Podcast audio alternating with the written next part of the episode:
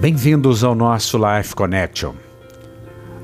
Provérbios 15, 15 na versão amplificada nos diz: Todos os dias do aflito é desalentado. São maus por causa de seus pensamentos ansiosos e maus pressentimentos. Mas a alegria do coração é banquete contínuo, independentemente das circunstâncias.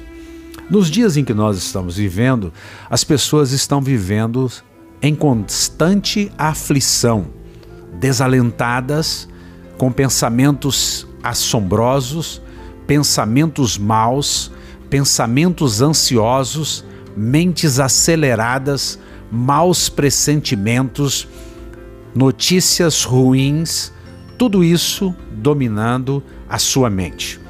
Mas o desafio da palavra de Provérbios de Salomão é que você tenha uma outra perspectiva, que você procure aquilo que traga esperança ao seu coração, que você se banqueteie com a esperança, que você não olhe para a morte, mas olhe para a vida. Quem é a vida? A vida Zoe, do grego, é Jesus. Jesus é aquele que tragou a morte e nos dá vida.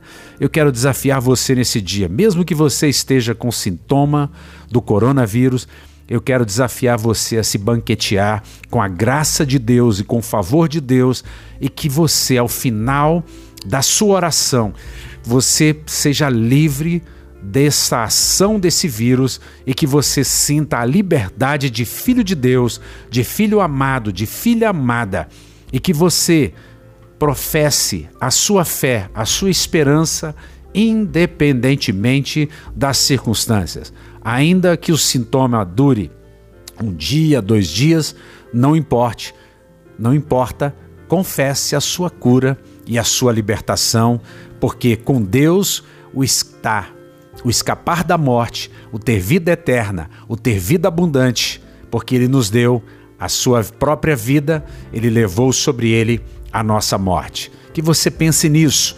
Não viva no cárcere da sua alma, da sua própria visão, mas olhe para o Autor e Consumador da fé, Jesus Cristo. Ele já venceu todas as coisas. Ele já venceu a morte, ele já venceu o coronavírus e ele tem vida e vida com abundância para mim e para você, para todos nós, porque ele nos ama. Um beijo grande no coração. Até o nosso próximo encontro. Fiquem com Deus.